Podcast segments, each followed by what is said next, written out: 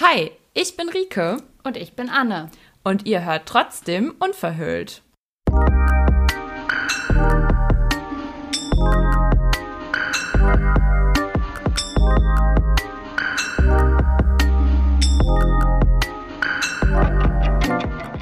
Hallo ihr Lieben. Ihr seid richtig bei Unverhüllt, keine Sorge. Aber heute haben wir einen Gast im Podcast und deswegen ähm, ist die liebe Amelie diesmal nicht mit dabei.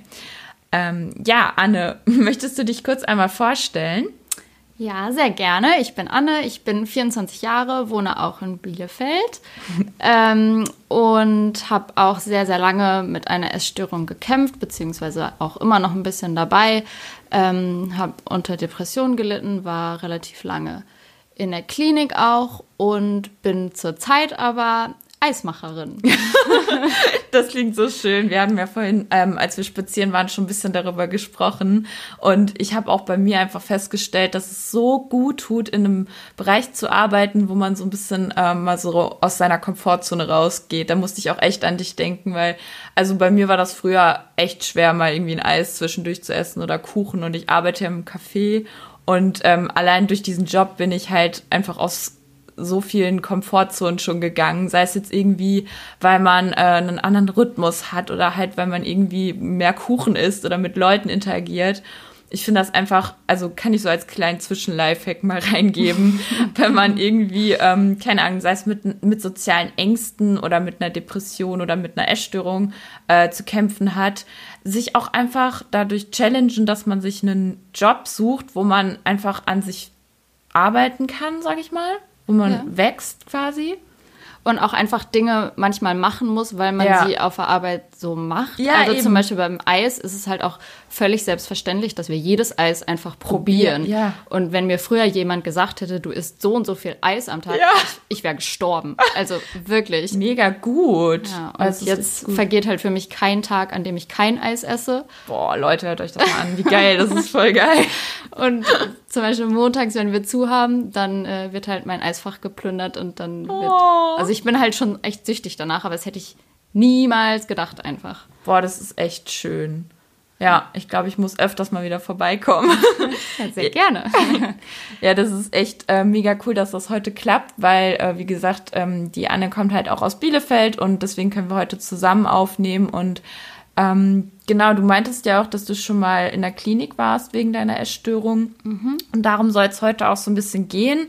Ähm, wir haben ja schon mal eine Klinikfolge gemacht, wo wir so ein bisschen auch witzige Stories erzählt haben, ähm, weil ehrlich gesagt kann einem wirklich alles und nichts in der Klinik begegnen und passieren. Also sei es jetzt irgendwelche witzigen äh, ja, Geschichten, die einem selbst passiert sind oder weil einem jemand was erzählt.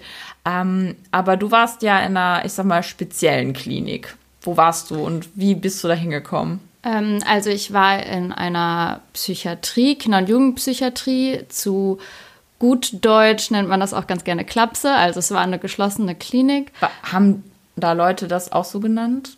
Ja, also wir innerhalb der Klinik haben alle Klapse gesagt. Krass. Also auch Therapeuten? Nee, nee, okay. nee. Aber also Patienten. alle Patienten da. Okay. Weil man halt wirklich eingesperrt war. Also es ging nichts ohne Schlüssel. Du durftest auch nicht einfach so raus, immer nur in Begleitung. Und da gab es halt zum Beispiel auch noch verschiedene Ausgangsstufen. Also es gab mhm. welche, die durften nur eins zu eins raus mit einem Betreuer Ach, und manche dann halt in einer Gruppe und so. Da gab es auch noch ähm, Unterschiede. Mhm. Und genau, das war jetzt keine Klinik, die speziell für Essstörungen war. Also es gab alle Störungsbilder.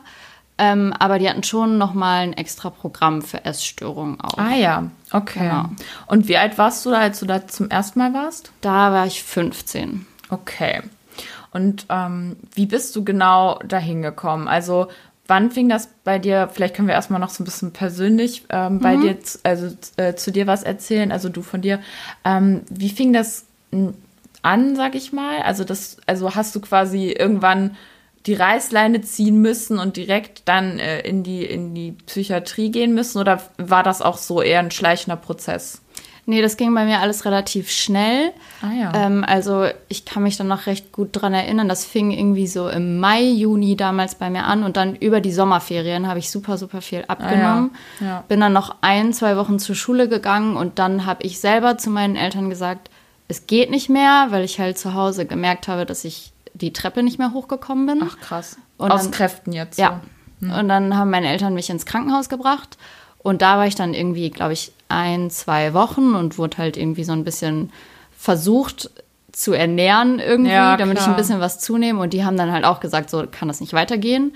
Warst du da am Tropf auch? Oder? Ja. Ah, ja. Genau. Und dann wurde ich halt vor die Wahl gestellt, ob ich das ähm, ambulant machen möchte oder dass es halt das auch geht, dass man in so eine Klinik geht. Und ich dachte mir dann halt so, oh, ja, cool, klingt entspannt und ich glaube, ich muss auch mal raus. Ich mache das. Ich gehe in eine Klinik. Okay. Und hat, hattest du denn da schon eine Vorstellung davon, was damit gemeint ist? Nein, gar nicht. Also okay. ich habe mich halt auch vorher nicht so richtig mit dem Thema auseinandergesetzt. Ich war halt eben auch 15, da ist man ja. irgendwie doch schon noch ein Kind auch irgendwo, ja. finde ich. Oder hat halt noch nicht so Plan davon, wie das so abläuft. Warst du da in der Zeit noch auf dem Gymnasium dann? Ja, okay. genau. Ich bin eigentlich ganz normal zur Schule ja. gegangen. Danach dann halt nicht mehr. ähm, genau, dann bin ich halt da angekommen in der Klinik und dann kommt halt auch echt der alles auf einmal auf einen drauf. Also ich kann das gar nicht beschreiben, aber es war halt, ja.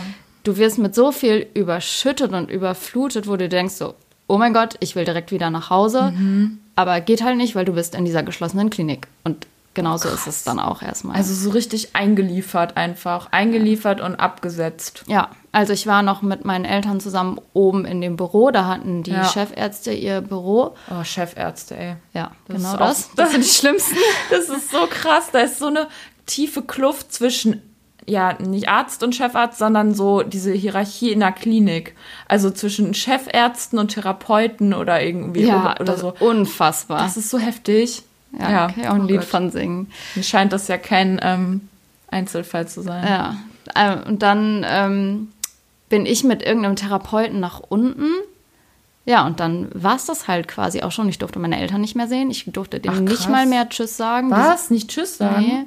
Die sind mit mir dann auf das Zimmer und da ging dann halt auch schon direkt die ersten Regeln los, dass zum Beispiel mein Badezimmer abgeschlossen wurde und also er musste ich erstmal meine ganzen Sachen mit denen zusammen auspacken, weil du ganz viele Sachen ja gar nicht ja, haben okay, darfst. so Koffersichtung. Genau, das und Handy und sowas ja auch. Ja, alles abgeben, ja. also komplett abgeschnitten von der ganzen Außenwelt. Handy erstmal. ganz weg? Ganz weg. Ganz weg? Ganz weg. Und du durftest auch die ganze Zeit nicht daran. Was? Und du darfst es halt mit nach Hause nehmen, wenn du mal ein Wochenende nach Hause darfst. Aber bis wenn. ich ein Wochenende nach Hause durfte, ja. das waren halt auch schon neun bis zehn Wochen, oh, dass ich das erste Mal nach Hause krass. durfte. Wie lange warst du denn überhaupt insgesamt das erste Mal da? Ähm, ich glaube, es waren drei, vier Monate fast. Vier Monate, wow, das ist, das ist heftig. Ja, es war schon lang. Und Boah. also ich durfte halt wirklich lange auch erst meine Eltern gar nicht sehen, dann irgendwann mal einen Brief schreiben, glaube mhm. ich, und telefonieren. War das auch ein Stück weit eine Erleichterung zu sagen, okay, ich, ähm, ich kann das jetzt nicht, also ich versuche jetzt klarzukommen und lasse mich hier drauf ein? Oder war im ersten Moment nur so dieses Gefühl, das ist so heftig, so ein Kontrast zu dem, was ich vorher hatte, ich will hier jetzt nur weg? Ja, genau das war es eigentlich. Also eher okay. letzteres. Und die haben auch sehr viel, oder vor allem der Chefarzt, hat ganz gerne so mit Druck gearbeitet. So, ja, wenn du so und so viel zunimmst, dann darfst du deine Eltern wiedersehen. Okay. Also eigentlich nur Belohnungs-Bestrafungsprinzip. Ja, so. genau das. Krass. Ja, und vor allem, also man ist ja auch nicht blöd, ne? Und man weiß dann ganz genau, wenn ich das und das jetzt mache, dann komme ich ganz schnell wieder nach Hause. Ja, aber es ist ja. halt nicht nachhaltig und es nee. bearbeitet gar nichts. Nee. Also es geht einfach nur darum, irgendwie jetzt zuzunehmen und zu essen, um dann wieder nach Hause zu können, zu seiner Familie zu können, ja. um dann aber wieder abzunehmen. Ja, das, das finde ich so faszinierend, weil irgendwie, es klingt halt immer wie so ein Auffangbecken und, und dann wird man da reingeschmissen und muss halt irgendwas tun für den anderen und dann wird man wieder entlassen, aber dann geht das Ganze ja wieder von vorne los. Im schlimmsten Fall. Also ich fand halt gerade schön, dass du gesagt hast, Auffangbecken, weil so stellt man sich das irgendwie auch vor oder hofft, dass ja. es das ist. Aber irgendwie habe ich das Gefühl, dass ich danach noch viel mehr Probleme hatte als vorher. Okay. Wie, warum? Also wie hat sich das geäußert? Also erstmal habe ich halt so mein ganzes soziales Umfeld irgendwie verloren, ja. weil ich halt sowieso schon vorher mit der ähm, Krankheit natürlich meine Freunde irgendwie vernachlässigt und auch ganz viel ja. angelogen habe und sowas. Ja. Aber danach halt einfach noch mehr und man war ja auch irgendwie raus, deren Leben geht weiter. Schule, das ist ja so eine Zeit. Ja, vor allem ne? 15, 16, da passiert Feiern so viel. Genau. Und Krass. ja, die machen halt ganz viele verschiedene und unterschiedliche Erfahrungen. Und ich war halt bei dem allen irgendwie nicht dabei. Und dann versuchst du wieder reinzukommen, ja. kannst aber auch nicht richtig, weil du noch so mit dir und deiner Krankheit beschäftigt bist. Ja. Und ja, keine Ahnung. Also es war halt, ich, die habe ich alle komplett verloren irgendwie. Und alle? Also hattest du auch zu einzelnen Kontakt während der Zeit? Auch erst spät, weil ich ja nicht so richtig durfte. Genau. Also das war halt wieder so das, wo der Chefarzt dann immer so, erst, die darf keinen Kontakt zu irgendwem haben, bis nicht Krass. das und das erreicht ist. Ähm, ganz komisch, da kommt jetzt gerade noch so eine generelle Frage. Ähm, ähm, also wie soll ich sagen, hattest du denn eine Diagnose vorher? Ähm, keine Ahnung. Wurde mir nicht gesagt, ob okay. ich eine, irgendeine Diagnose okay. habe. Weil irgendwie, also bei mir war das jetzt immer so, dass ich halt vorher in eine Klinik, also ich, also in eine in eine psychosomatische Klinik, sei es jetzt irgendwie so unter dem Namen Reha-Klinik oder wirklich psychosomatisches Krankenhaus oder so, kommt man nur rein mit einer Diagnose einer Psycho, also einer, also zum Beispiel jetzt eine F-Diagnose, also einer Essstörung. Also ich musste halt vorher schon bei einem Arzt gewesen sein oder bei einem Facharzt, kann ja auch eine Neurologe sein, der mir sagt, ich habe eine, eine Essstörung, ich muss jetzt stationär gehen. Und das war ja dann wahrscheinlich nicht so, oder? Also ich war ja vorher im Krankenhaus und ich ah. bin vom Krankenhaus direkt in die Klinik. Okay. Genau, also ich war irgendwie einen Tag dazwischen zu Hause, okay. damit ich halt Sachen packen konnte. Ja. Netterweise, das durfte ich noch machen. Ähm, genau. Krass. Ja. Dann, also es klingt auch so total, als würde mit dir, ein, als wurde ganz viel mit dir gemacht und du ja. hattest halt gar kein Mundwerk quasi mehr. Ja, genau das. Krass. Und so ging das dann ja halt vor allem in der Klinik auch ganz viel weiter, weil ja da war das so, dass mit so einem Stufenprogramm gearbeitet wurde. Ja. Und so, wenn du ein bestimmtes Gewicht hast, darfst du nur die und die Sachen. Und dann ist es halt teilweise so, dass du nur liegen darfst. Und du darfst Boah. dich nur zum Essen hinsetzen. Oh, wie furchtbar. Wie furchtbar. Ja, und vor allem, wenn man so krasse Zwänge ja, und sowas Ich wollte gerade sagen, das, das ist ja wahrscheinlich auch nur so heftig, wenn du halt ein krasses Pensum, äh, also nicht Pensum, sondern wenn du so ein krasses ähm, ähm, Gewichts. Ähm, Niveau erreicht hast, also so niedrig warst und wenn du äh, so ähm, auf die so gewirkt hast, als müsstest du so strenge Regeln bekommen, dann kriegst du das ja auch quasi wahrscheinlich nur, also dass du dann in dieser untersten Stufe drin bist. Aber gerade dann, wenn man so krank ist, ist es ja auch so schwer, das auszuhalten. Ja, das ist halt also, so doppelte Belastung. Voll. Ne? Ja. Vor allem ist es ja auch um, also es ist ja auch einfach mal nicht gesund für egal wen also nur zu liegen. Ja, ich fand das auch ganz furchtbar. Und du, also dir tut auch irgendwann alles weh, Hä, weil du ja liegen musst. Das ist doch total bescheuert. Also ja. das, das, kann man, kann ich nachvollziehen, wenn man jetzt Grippe hat oder so und man total kraftlos ist und einfach nur sich ausruhen muss und so. Aber es ist ja eine psychische Krankheit. Klar war dein Körper mega geschwächt, aber es, also es ist ja dann irgendwie trotzdem wichtig, dass man ein Stück weit ähm, Ausgleich hat. Ja, also, vor allem, wenn du da einfach einen ganzen Tag rumliegst, ja. was kommen dir da für Gedanken? Ja. Also, ganz furchtbar. Ja, krass. Das hätte ich mir jetzt gar nicht so heftig vorgestellt. Und ähm, also du kamst da ja äh, rein, indem du mit deinen Eltern da hingefahren bist und alles und dann waren die erstmal weg. Wie lief das dann vor Ort ab? Also hast du ähm, trotzdem, sage ich mal, da auch mit Mitpatienten Kontakt gehabt oder warst du eher so komplett äh, nur in deinem Stufensystem und musstest in deinem Bett liegen und ähm, warst sozusagen auch sehr abgekapselt. Nee, also man war da schon sehr, sehr viel mit den anderen auch okay. im Kontakt. Also ich würde auch behaupten, dass ich da so ein paar Freundschaften irgendwie geschlossen habe. Was heißt, du würdest das behaupten? Ja, ich finde, das klingt so komisch, wenn man Freunde aus der Klinik irgendwie hat. Ja. Und ähm, die eine. Sage ich aber auch oft. Okay, dann, dann würde ich es nicht nur behaupten, dann ist es vielleicht okay. auch so. Ähm, die wohnen aber halt nicht hier in der Nähe, sodass ah, man sich ja. jetzt nicht ständig Ja, sieht. das ist leider oft so. Ja. Und ähm, wenn jetzt so quasi ähm, diese Stufen dann, also wenn du diese Stufen erfüllt hast und also dir immer mehr Freiraum erkämpft hast. Ähm, was war das dann zum Beispiel? Also, also das erste ist dann, dass man ähm, sitzen darf und nicht mehr den ganzen Tag oh liegen muss. Das ist dann die nächste das Stufe. Das ist so schlimm. Ey, vom, vom Liegen ins Sitzen. Ja, vor allem konnte man auch nicht innerhalb einer Woche mehrere Stufen erklimmen, sondern es Ach musste so. sowieso Egal, immer eine Woche ah, dazwischen liegen. Okay. Und dann konntest du halt auch ja. nur, wenn du zu dem Stichtag das erreicht hast, dann ja. konntest du höher kommen. Und wenn nicht, okay. musstest du halt noch mal eine Woche warten. Ach, wenn, das heißt, wenn du nur ein Gramm unter dem Zielgewicht warst ja. oder so, trotzdem eine Woche warten. Also, Boah. ja.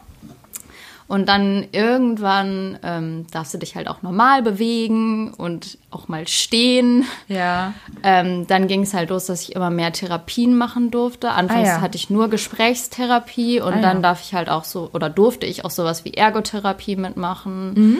oder ähm, Körper- und Bewegungstherapie. Okay. Genau, und dann ich glaube, es war Stufe 4, da wird dein Badezimmer wieder aufgeschlossen. Das ist so Jackpot. Was, was war der Hintergrund da? Also war das nur wegen Erbrechen können? Ja, einfach, okay. dass das kontrolliert wird und dass du halt nicht vortrinken kannst, wenn es ums Wiegen geht. Okay, das kann ich voll nachvollziehen. Aber wie konntest du dann aufs Klo? Ja, nur mit Begleitung. Duschen auch. Nur mit Was? Begleitung. Da guckt dir jemand beim Duschen zu? Ja. Was? Ja. Oh Gott. Und, und wie, wie, wie kann man sich das dann vorstellen, dass du ähm, dann irgendwie auf den Flur gehen musst, hier, ich will jetzt duschen, kann mal jemand kommen oder wie war ja. das? Auch wenn ich auf Toilette wollte, musste okay. ich halt mir immer einen Betreuer suchen und vor allem dann haben die mal irgendwie Sitzungen, keine Ahnung ja. was, Übergabe. So. Du hast so Pech gehabt. Hallo, ich muss aufs Klo. Echt? Ja. Okay. Das heißt, ähm, man ist dann da auch so richtig, ähm, ja, rundum betreut quasi, ne? Ja. Okay. Und alles kontrolliert, alles, was du machst, Boah. sagst.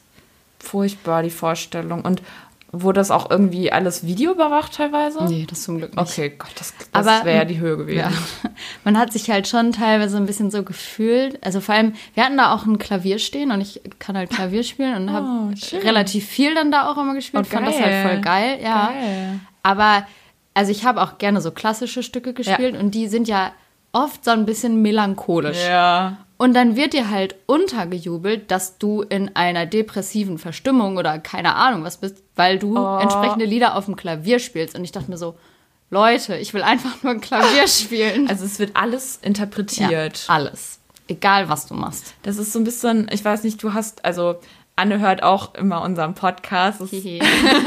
Großer Fan. Ja, deswegen ist es echt mega schön, dich jetzt auch hier ähm, mal dabei zu haben.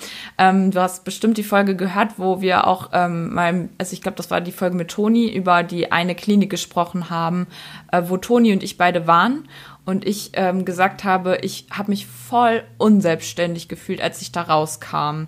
Also mhm. ich war da und als ich da rauskam, habe ich sozusagen verlernt zu essen. Ja. Und Toni meinte auch, dass alles, was ähm, sie gemacht hat, hatte, halt irgendwie interpretiert wurde und sie dadurch nur noch mehr irgendwie auf den Trichter gekommen ist, ah, okay, wenn ich weniger Klamotten anhabe, dann friere ich, dann verbrenne ich Kalorien und weil die denen das gesagt haben. Also ich finde, das ist so ein Irrglaube, dass wenn man halt alles irgendwie versucht zu kontrollieren, dass es das wegmacht, weil irgendwie achtet man dann ja noch mehr darauf. Also mir ging es voll krass mit dem Stehen so, weil es Boah, gab natürlich ich. auch noch andere Essgestörte da und die standen halt die ganze Zeit rum und oh dann Gott. wurde denen immer gesagt, setz dich doch mal. Und ich habe immer nicht gecheckt, warum die einfach die ganze Zeit rumstehen, weil ich warum habe die nicht sitzen wollten. Ja, ich habe halt vorher Scheiße. nicht verstanden. Ja oder nie darüber nachgedacht, dass man im Stehen mehr so Kalor ja. eine Kalorie pro Stunde vielleicht oder so mehr verbrennt. Und ähm, diejenigen, die sich vielleicht leicht triggern lassen, Leute, es bringt gar nichts.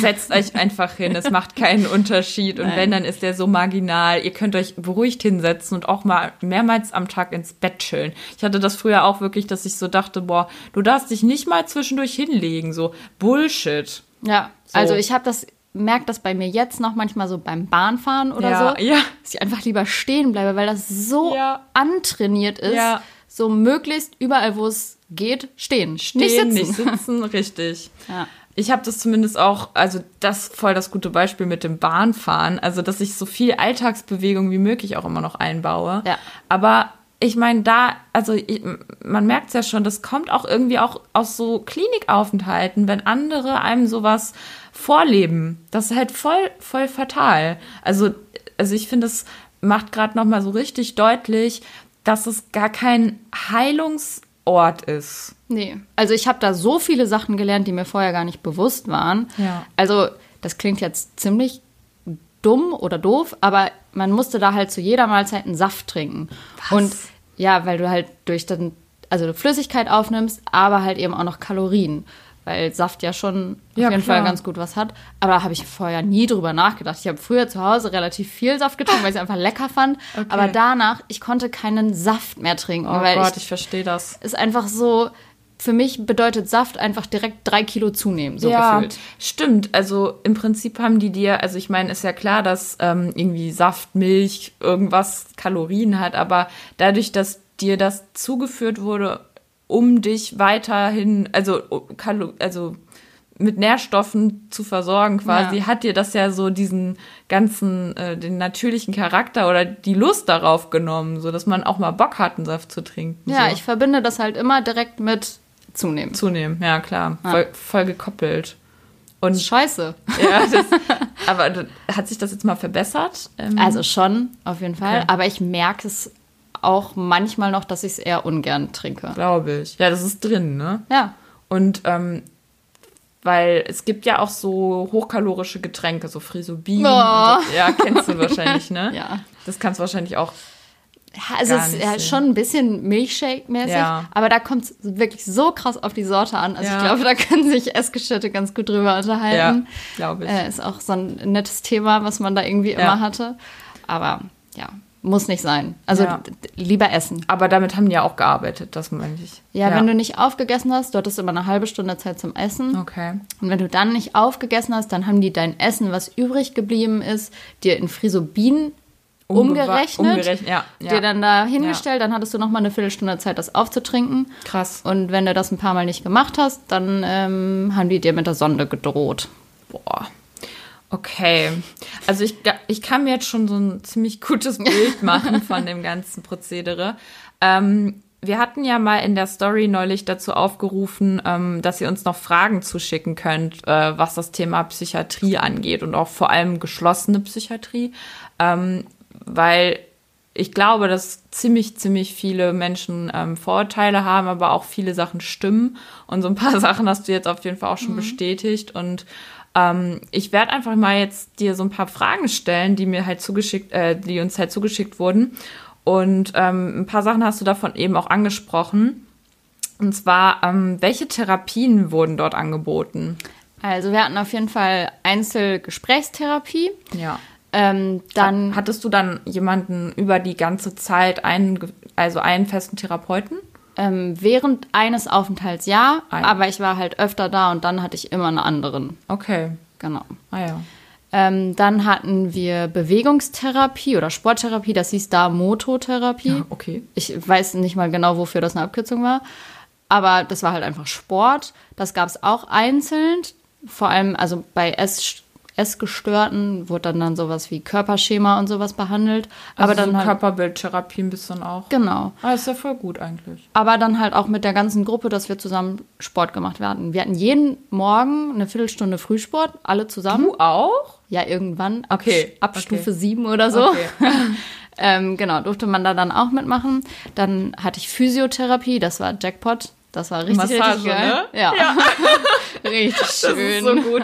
Physio in der Klinik ist immer so das Label für Massage. Ja. Und manchmal Aber muss man nur bei einer äh, ärztlichen Untersuchung so ein bisschen Rückenschmerzen vortäuschen. Dann kriegt man Physio verschrieben, dann kriegt man Massagen. So als kleiner Lifehack. Ja, genau. Sehr, sehr gut. ähm, dann gab es Ergotherapie, also so, so, kreativ werden. Also wir hatten da einen so einen Raum, du konntest eigentlich alles machen, was oh du dir irgendwie vorstellen liebe kannst. das. Ja, es war schon, ich liebe war schon ganz geil.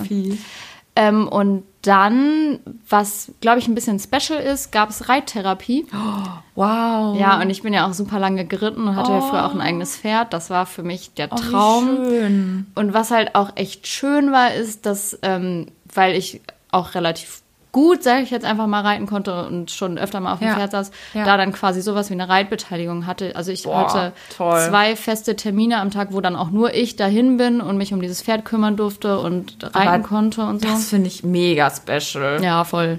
Also bin ich auch sehr, sehr dankbar dafür. Da musstest du auch nicht dann zuzahlen oder so, ne? Nö.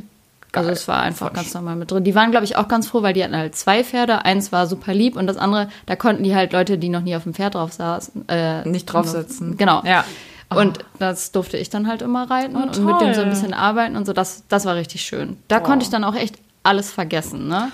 Boah, das, das ist Therapie. Ja. Wenn man halt irgendwie rauskommt und was macht, wo man so richtig eins wird mit und dann einfach merkt, ähm, also man hat noch irgendwie Emotionen und Gedanken abseits dieser kranken Gedanken. Aber vor allem war das für mich auch immer so richtig Leben, weil ich kam ja, ja raus.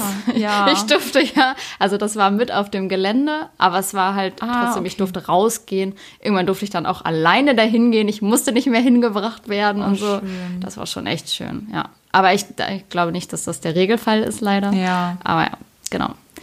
Und, und das war's eigentlich auch. Und Schule gab es oh. auch.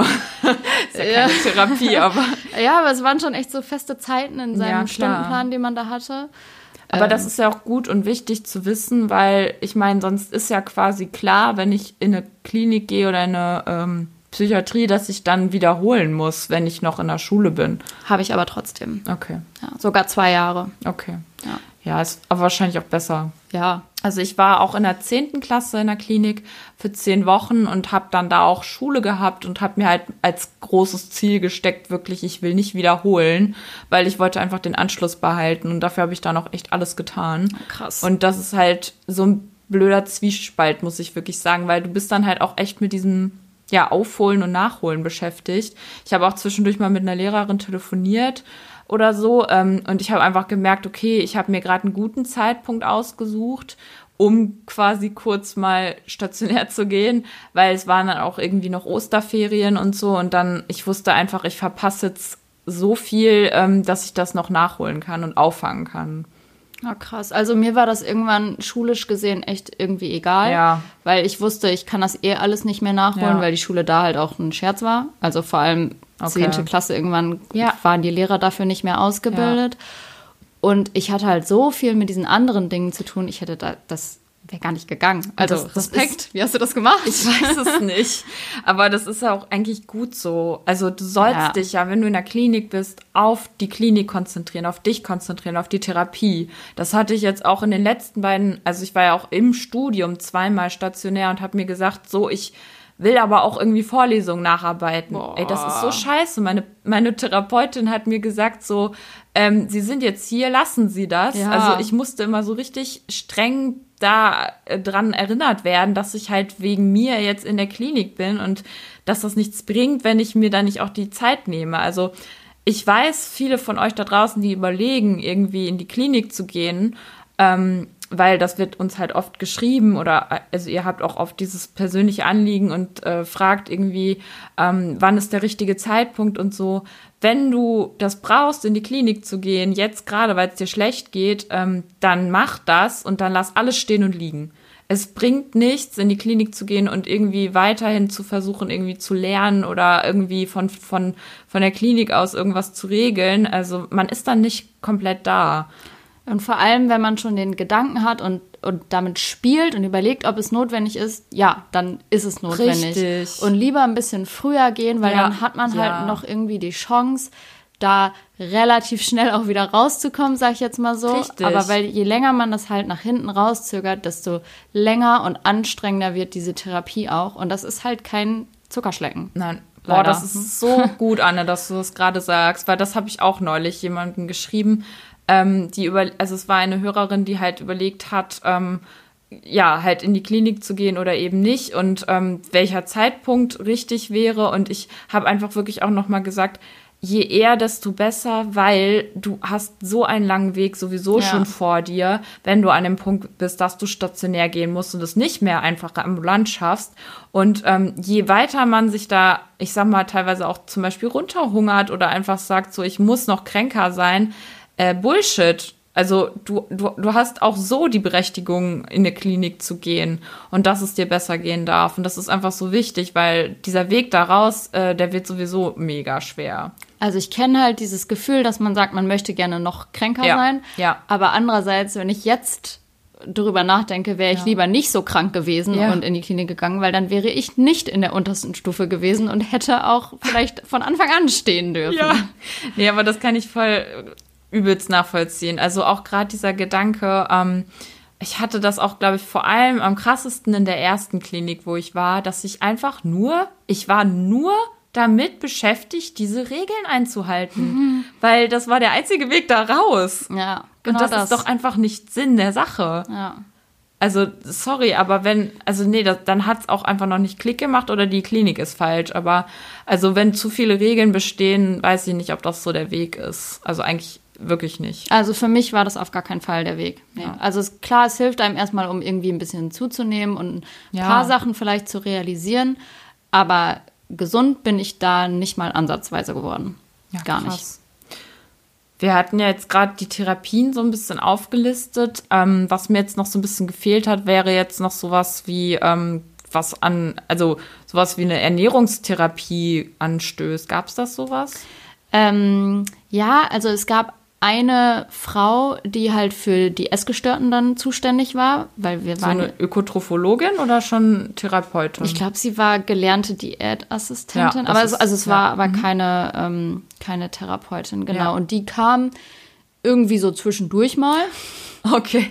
Mal war das einmal in der Woche, mal dann nach zwei Wochen oder so. Mit der okay. hast du dann so ein bisschen deinen Ernährungsplan besprochen. Ah ja, okay. Aber der war ja vorgeschrieben. Ja, genau, so die Kalorien und alles, das hat die festgelegt. Und dann konntest du noch sagen, ja, ich hätte aber gerne lieber ein Rosinenbrötchen als das Brot oder ich mag lieber Käse als Wurst auf meinem äh, Brot haben. Ja. Sowas konntest du dann sagen. Und ein bisschen ja. hast du mit ihr auch über darüber, wie du dich fühlst beim Essen und was geht und was nicht geht, gesprochen. Ja. Du konntest ein bisschen mit ihr verhandeln, so, nee, ich möchte nicht, nicht zwei Stücke Schokolade, bitte nur eine. Oh Mann, aber das ist ja eigentlich ist so, so oberflächlich. Ja, ne? ja, es war alles sehr oberflächlich. Oh ja. Vor allem verhandeln, das Wort ist halt im Therapiekontext total falsch.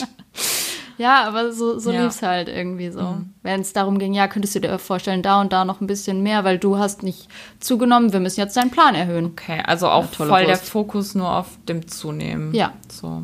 Und du hattest ja aber auch Einzeltherapie. Habt ihr, worüber, also du musst jetzt nicht in das, ins Detail gehen, aber worüber habt ihr gesprochen? Also habt ihr da auch besprochen, wie es dir wirklich geht und über Familie und irgendwelche Konflikte oder irgendwie, ja, sowas? Also natürlich wurde irgendwie versucht, so ein bisschen der Grund herauszufinden, ja. warum, wieso, weshalb überhaupt diese Krankheit. Aber ich finde halt auch sehr oberflächlich, weil ich in der Klinik halt nie für mich herausfinden konnte, warum ich ähm, jetzt so daran ähm, erkrankt bin. Irgendwie, mir wurden viele Sachen gefühlt eingeredet Okay. Was letztendlich Krass. gar nicht so war. Also zum Beispiel, ich hab, war vorher super aktiv, habe ganz viel immer ja. unternommen und gemacht. Und dann haben die mir gesagt, ja, ist ja ganz klar, du warst völlig überfordert. So, aber nein, war ich einfach ja gar klar, nicht. Ne? also doch auf der Hand. Ich habe das dann halt auch alles aufgehört nach meinem ersten Klinikaufenthalt, weil ich halt also, halt dachte, ich bin damit überfordert, das ist zu viel. Du hast quasi deinen Lebensstil dann angepasst, weil, ja. weil die dir gesagt haben, dass du zu viel machst. Genau. Okay. Und das hat dann halt eben dazu geführt, dass ich voll depressiv geworden bin, weil. Ja. Und dass du noch mehr Zeit, also noch mehr Zeit für die Krankheit hast, ja, quasi. Genau das. Okay, krass. Ja. Mm. Und ähm, wenn du jetzt irgendwie sowas gesagt bekommen hast, hast du das dann, also ich habe zum Beispiel auch super viel Tagebuch geführt in der Klinik. Also sozusagen, hast du das auch reflektiert oder hast du Sachen einfach nur umgesetzt immer?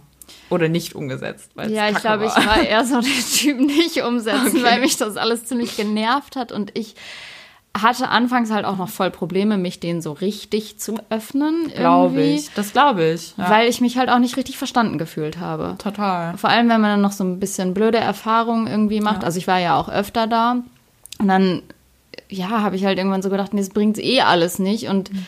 das ist alles scheiße, was ihr von mir wollt. Ja. Und ich finde es blöd ich will ja einfach nur raus. Ja. Hab denen teilweise vielleicht auch manchmal einfach Dinge gesagt, von denen ich wusste, dass sie sie gerne hören möchten. Ja, das meine ich mit diesem, man hat alles dafür getan, die Regeln einzuhalten, damit man da wieder rauskommt. Ja, genau so ja. war es eigentlich jedes Mal, bis auf das letzte Mal. Okay, also du, du warst mehrmals da, das heißt, du wurdest immer entlassen, wenn sozusagen die letzte Stufe erreicht wurde. Kann, das, kann man das so sagen? Ähm, ja, vom Prinzip her ist, ist so der Plan. Ich muss dazu sagen, ich habe mich da immer zum Schluss hin richtig rausgekämpft. Es war jedes Mal wieder so ein Battle, dass ich gesagt habe, ich habe keinen Bock mehr, ich will hier jetzt raus, ich muss jetzt nach Hause, es macht alles keinen Sinn mehr, ich komme nicht mehr weiter.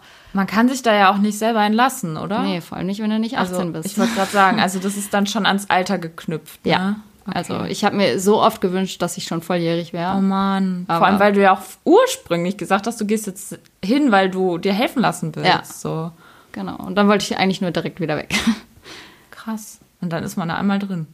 Ja. Aber finde ich auch echt interessant, weil bei mir stand das halt nie zur Debatte.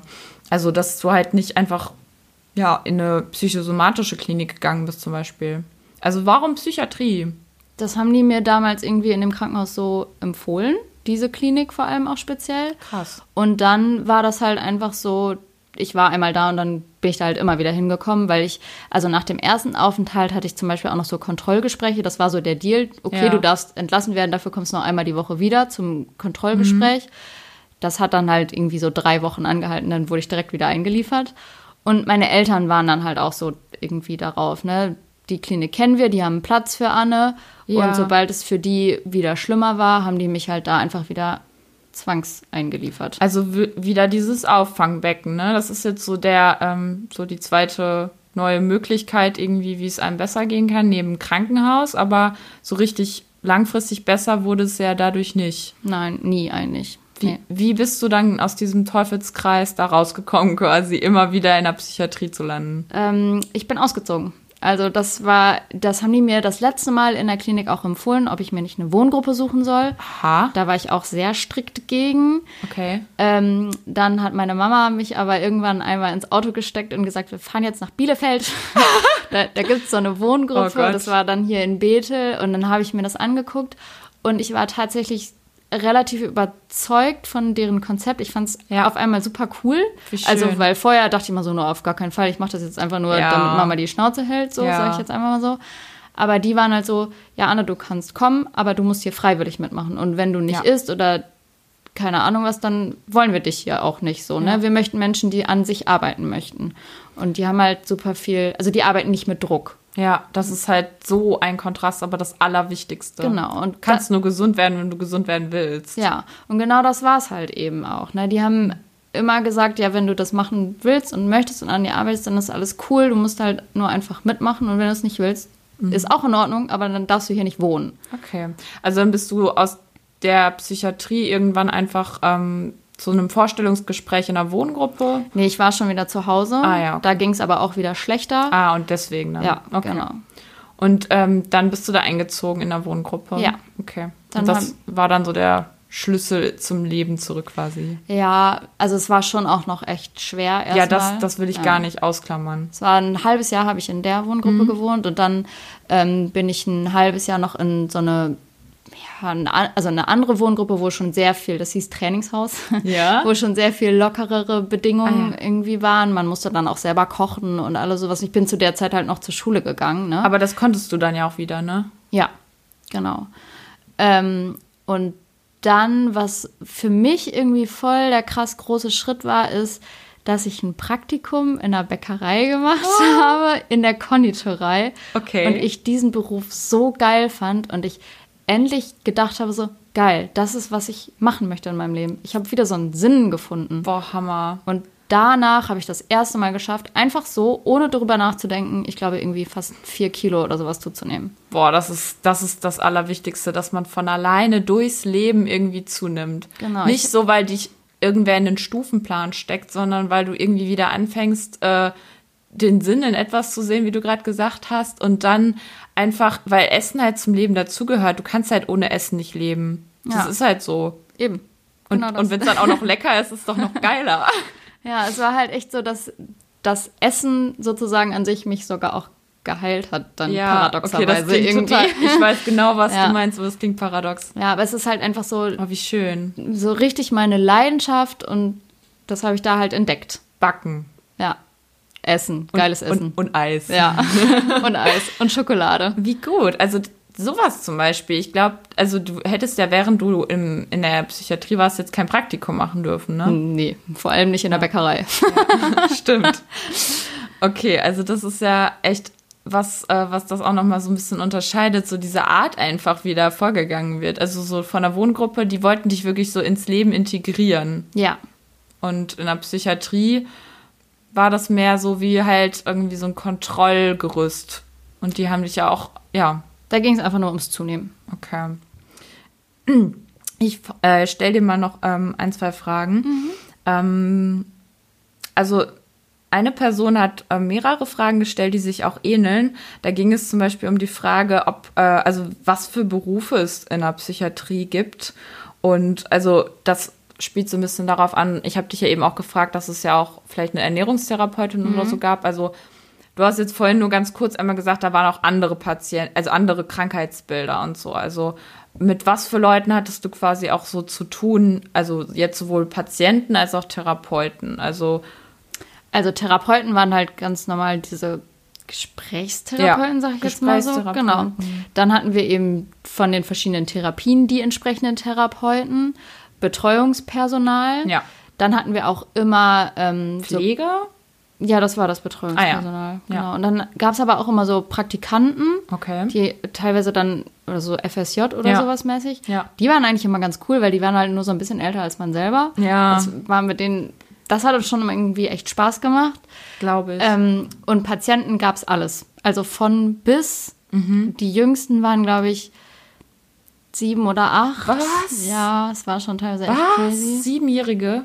So kleine Jungs, aber die waren schon echt süß. Also mit denen habe ich mich auch ganz gut dann immer verstanden. Oh mein Gott, und mit was für einer Krankheit waren die dann dort? ADS zum Beispiel, also dass sie wirklich so, also richtig krass schwer erziehbare Kreischkinder. Kreischkinder. ähm, und die älteste. Ich glaube, ich habe heute schon 20 Mal in diesem Podcast krass gesagt. Es tut mir leid. Alles gut. Ich finde das manchmal auch noch ziemlich krass, wenn ich zurückdenke, was ich da alles ja, erlebt ich mein, habe. Aber ja. Das zeigt einfach nur, wie heftig ich es finde. Also auch so ungesund irgendwie. Ja. ja. Also es ist auch gruselig, was es teilweise gibt. Also wir hatten auch mal einen, ähm, kennst du Struwwelpeter? Ja. Ja, genau. Der ja. hatte so Haare wie Struwwelpeter. Also wirklich, Krass. ja. Der sah ganz furchtbar aus. Der hatte halt auch nicht geredet. Der hatte ganz schiefe und braune Zähne. Daran muss ich mich immer erinnern. Das war sehr unangenehm. Ja. Und der hat dann halt irgendwann mal angefangen zu reden und hat dann immer erzählt, dass wir alles eigentlich gar keine richtigen Menschen sind, sondern nur so einen Chip eingepflanzt haben und von irgendwem gesteuert okay. werden. Nur er ist der wahre Mensch. Okay. Das und also ist auf jeden Fall psychotisch. Voll weg. Der, der typ, hatte definitiv eine Psychose. Also Schizophrenie, das ist dann so, wenn man sich so Wahnvorstellungen, also wenn sich so Wahnvorstellungen entwickeln und man sich die Welt so selbst erklärt. Ja, weil die, genau das hat weil, er. Weil halt im Kopf einem so Sachen vorgeschlagen werden. Also ganz crazy. Krass. Ja. Also du hattest jetzt auch wirklich längst nicht nur mit Essgestörten zu tun. Nee, zum Glück nicht. Also fand ja. ich auch ganz gut. Ja. Es gab immer so eine, so eine Handvoll an Essgestörten und alles andere war wirklich alles andere. Dann halt viel so Depressionen und Selbstverletzungen. Okay. Ähm, Klar, da muss ja dann auch viel also da wird ja auch großes Augenmerk dann drauf gelegt, dass Regeln eingehalten werden, damit die Leute sich halt, also damit die geschützt werden auch einfach. Ja, deswegen durften auch alle anderen Patienten keine Rasierer und ja, sonst irgendwas haben. Also ja. muss halt alles abgegeben ja, werden. Ja, das ist verständlich. Ja. Ähm, ich habe noch eine Frage und zwar ähm, hat eine Person gefragt, ähm, gab es besondere Momente, die dir am Herzen äh, gelegen haben oder lustige Momente?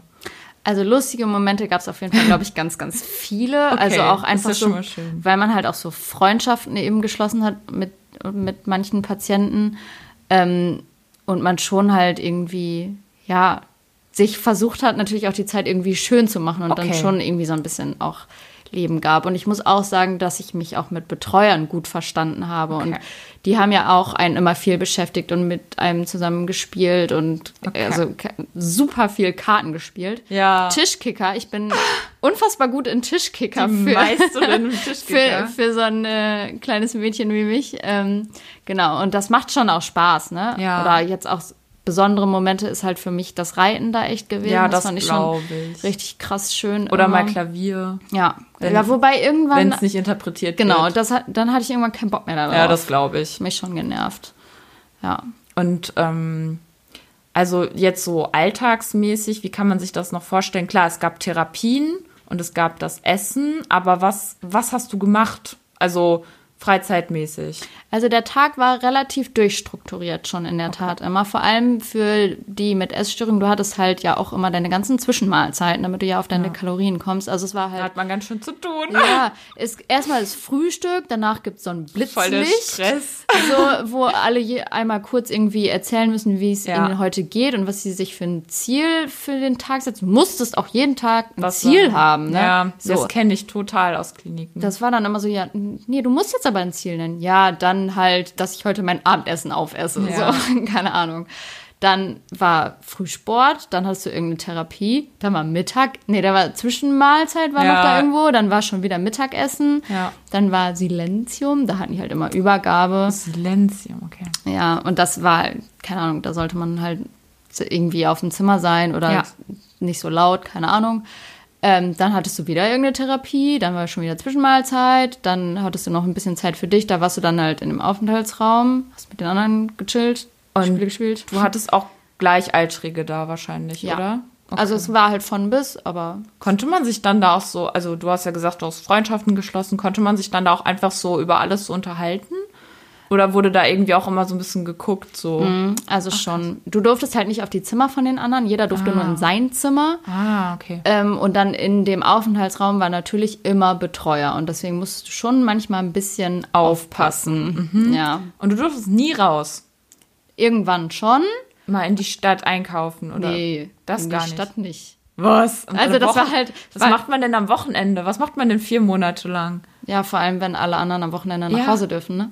Also das war ein großes Gelände, das war jetzt nicht ja. Klinik und dann Ende, sondern da waren halt ganz viele andere noch und du konntest auch mega geil spazieren gehen da und so. Okay. Das haben wir dann viel und oft auch gemacht wohl mit den ähm, Betreuern und dann gab es auch einmal die Woche so einen Ausflug, aber da durftest du halt auch erst mit einer bestimmten Stufe irgendwie ah, mit. Ja. Ja. Deswegen war es halt echt so, Anne ist einfach, damit du das endlich alles machen darfst. Das habe ich auch festgestellt. Immer wenn ich in der Klinik war und ich muss sagen, also ich war ja einfach in einer ganz anderen Art Klinik, also Psychosomatik ist wirklich nochmal was anderes, ähm, dass ich halt gemerkt habe, ich habe trotzdem da wieder Lust am Leben bekommen, weil ich einfach alles andere wieder machen wollte. Ja. Also so dieses Merken, okay, ich bin jetzt hier, damit es mir besser geht und ich arbeite jetzt an mir und ich möchte auch, dass es mir besser geht, aber ich mache das für meine Freiheit danach und dann kann ich das auch alles wieder besser genießen.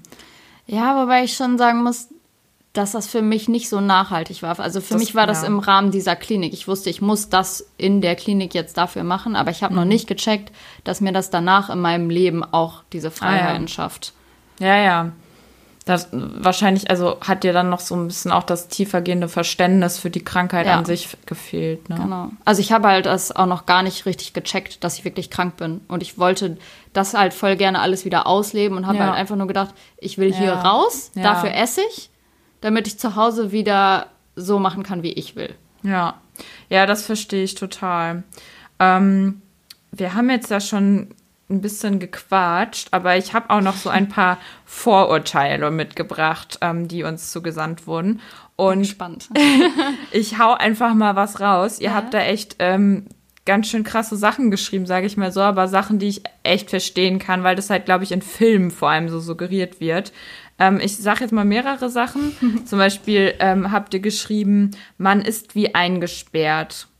Dort sind alle verrückt, wie im Film. Es ist nur ein Aufbewahrungsort ohne Therapien. Ähm, da sind nur richtig schlimm Kranke. Ähm, viele schreien rum, man muss Angst vor seinen Mitpatienten haben. Oder die sind alle verrückt, alle ritzen sich und wollen sich nur umbringen. So, jetzt kannst du mal dir irgendwas rauspicken. Boah, es ist bei allen so ein bisschen Wahrheit dran. Okay. Also man hat Therapien, das sage ich schon mal vorab. Ähm, also es ist kein Ort ohne Therapien. Man ist eingesperrt, ja. ja. Ähm, es gibt einige Verrückte. Die, die Fälle gibt es immer, auch zum Thema Angst haben vor seinen Mitpatienten. Also mhm. wir hatten halt auch echt einen, der hatte so Aussetzer und ist wirklich komplett ausgerastet. Da mussten ja. wir alle auf unsere Zimmer, die Türen wurden abgeschlossen. Boah, heftig. Und er wurde mit ich glaube, vier oder fünf männlichen Betreuern auf einem Fixierbett gefesselt. Ja, oh krass. Das, und halt dann mit Beruhigungsspritzen. Ja. Also, ne, gibt es auf jeden Fall auch. Es gibt auch viele, die sich umbringen möchten, aber deshalb ja auch da sind, logischerweise. Ja. Ähm, aber es gibt dann halt auch welche, die sind ein, einfach nur in Anführungsstrichen da, weil sie nicht mehr hören können, weil sie irgendein traumatisches Erlebnis hatten. Okay. Auch sowas wird da behandelt. Akut oder, halt. Genau, oder welche, die nicht mehr zur Schule gegangen sind. Auch solche hatten wir da. Die waren dann irgendwie, glaube okay. ich, elf oder so. Aber die sind einfach stumpf nicht zur Schule gegangen und dann kamen die auch zu uns und wurden eingesperrt, was ein bisschen traurig ist. Ja. Aber gab es halt auch. Also es war immer so eine bunte Mischung aus krassen Fällen und okayen Fällen, würde mhm. ich mal so mhm. sagen. Also ich ich glaube auch, dass, also es ist von allem so ein bisschen der wahre Kern dabei, aber es ist nicht wahrscheinlich nicht so heftig, wie es in Filmen nee. dargestellt wird. Es gibt wahrscheinlich aber auch solche und solche Psychiatrien. Aber ich glaube, was man sich halt wirklich bewusst machen muss, ähm, also es geht ja immer noch um psychische Krankheiten und auch da gibt es halt schwerwiegende Fälle und weniger schwerwiegende Fälle und es ist halt wie bei körperlichen. Wenn man akut eine Lungenentzündung hat oder so, muss man auf Intensivstation und da liegt man auch im Bett und man bekommt Medizin oder keine Ahnung, man muss operiert werden, man wird im Krankenwagen irgendwie ins Krankenhaus gebracht, weil man äh, blutet oder so. Also es gibt ja einfach Sachen, die müssen akut behandelt werden. Und ich würde deswegen so an sich das Konzept Psychiatrie jetzt auch überhaupt nicht kritisieren, weil ich glaube, es ist total wichtig, dass es diesen Ort gibt. Auf jeden Fall. Dass es dieses Auffangbecken gibt. Wenn jemand eine Psychose hat, muss der halt fixiert werden, weil der eben sich und andere gefährdet. Ja. Und das ist dann eben, wie du beschrieben hast, dass alle anderen außer, außer Gefahrenzone äh, gebracht werden müssen und man wird fixiert, man wird ähm, vielleicht auch gespritzt. Aber es ist ja im Prinzip zum Wohle der Person. Und das muss man sich halt einfach bewusst machen, weil wenn man jetzt rein körperlich krank wäre, würde man auch so eine Unterstützung bekommen. Nur ich finde es halt, wenn man jetzt wirklich wie du mit einer Essstörung da ist, da muss man halt wirklich gucken. Also helfen einem die ganzen Regeln jetzt gesund zu werden oder nicht? Und ähm, da, da, da bin ich immer noch so ein bisschen, dass ich echt nicht so ganz weiß, was ich von Psychiatrie oder geschlossener halten soll, wenn man halt doch bei klarem Verstand ist. Ja, finde ich auch immer noch schwierig einzuschätzen. Also ja. ich kann für mich im Nachhinein sagen, mir hat das da nicht wirklich was gebracht. Andererseits, ohne diese Klinik wäre ich jetzt auch nicht an dem Punkt, wo ich jetzt ja. bin, logischerweise. Ja. Ähm, ich fand ganz angenehm, dass nicht nur Essgestörte da waren. Ich glaube, das hätte mich richtig fertig gemacht. Das ist, glaube ich, echt ein guter, ja. also ein Vorteil. Aber ansonsten. Das ist ein guter. Aber ansonsten war es für mich einfach nicht das richtige Format. Also ich, ja. da gibt es bestimmt oder vielleicht auch andere, die genau solche klaren Regeln brauchen. Ja. Aber ich, ich halt auch. gar nicht. Also mir hat es halt wirklich einfach geholfen, nachher an dieser Wohngruppe, ja. dass ich das für mich machen durfte. Ja, ich glaube, das ist auch gerade bei ja, weniger akut schweren Krankheiten ähm, total der Weg. Also sei es jetzt eine Angststörung, eine Depression oder, weiß ich nicht, Zwänge, dass man halt wieder so ins Leben reingeholt wird. Aber ich glaube, prinzipiell ist halt wirklich eine Psychiatrie, ähm, also es ist einfach ein Krankenhaus mit harten Auflagen, die aber im Grunde zum Wohle der Patienten sein sollten. Und ja, also ich, ich würde trotzdem sagen, also so ein bisschen Entstigmatisierung konnten wir jetzt vielleicht trotzdem so ein bisschen damit äh, betreiben, weil, also es ist vielleicht teilweise so wie im Film dargestellt, aber da findet ja trotzdem noch irgendwie Leben statt. So. Voll. Also auch relativ normales Leben und ja. ich meine auch. Die, die, Leute, die da arbeiten, sind ja auch ja, irgendwie ganz eben. normal und man. Und man kann miteinander reden. Ja, haben wir ja auch alle ganz viel. Also es war schon irgendwie ein normaler Alltag ja. mit einem krassen Stundenplan ja. und ein paar Bekloppten dazwischen. Aber die hat man in der Schule auch. Das ist doch ein schönes Schlusswort. Allein auch einfach, um so ein bisschen die Angst zu nehmen, weil ich ja. glaube, also wenn man halt wirklich schwer psychisch krank ist, dann muss man das halt einfach machen, diesen Schritt zu gehen und dann kann einem aber auch geholfen werden. Genau das. Ja. Okay, ja, mega cool, Anne, dass du uns so offen und ehrlich von dir und deiner krassen Zeit äh, äh erzählt hast. Also wirklich, ich habe da vollsten Respekt vor. Vielen, vielen Dank. Ähm, Sehr ich gerne. Ich hoffe, dir hat es auch so ein bisschen Spaß gemacht. Ja, sehr. Als Fan. Das fühlt sich immer noch so cool an. Ja, ich bin ein Fangirl. Ein Fangirl sitzt neben mir und nimmt Podcast auf. Was will man mehr? Ja, und ähm, genau, ihr Lieben, bei der nächsten Folge haben wir auch wieder einen Special Gast für euch. So viel kann ich schon mal verraten. Und die liebe Amelie wird auch wieder mit dabei sein. Trotzdem fand ich es heute mega schön, mit Anne, mit dir heute aufzunehmen. Und ähm, Ihr könnt euch uns wieder sehr gerne Feedback zur Folge geben, noch weitere Nachfragen stellen oder wenn euch irgendwas negativ auf, aus, aufgestoßen ist, ausgestoßen, ähm, schreibt uns gerne wie immer Feedback ähm, oder eben auch einfach Fragen. Und ähm, sonst hören wir uns auf jeden Fall beim nächsten Mal wieder, ähm, diesmal dann zu dritt. Ja, hast du noch irgendwas, was du loswerden willst? Ähm, also ich kann mich nur noch mal wiederholen, wenn ihr denkt, ihr bräuchtet einen Aufenthalt, macht es, auch wenn es eine Klapse ist. es kann nur irgendwie helfen, denke ich. Wenn man es, vor allem wenn man es se Wenn man es will. will, genau. Ja. Das ist die Voraussetzung. Okay. Ja, dann Dankeschön nochmal. Ähm, ihr Lieben, kommt gut durch die Woche. Wir hören uns und bis zum nächsten Mal. Tschüssi. Tschüssi.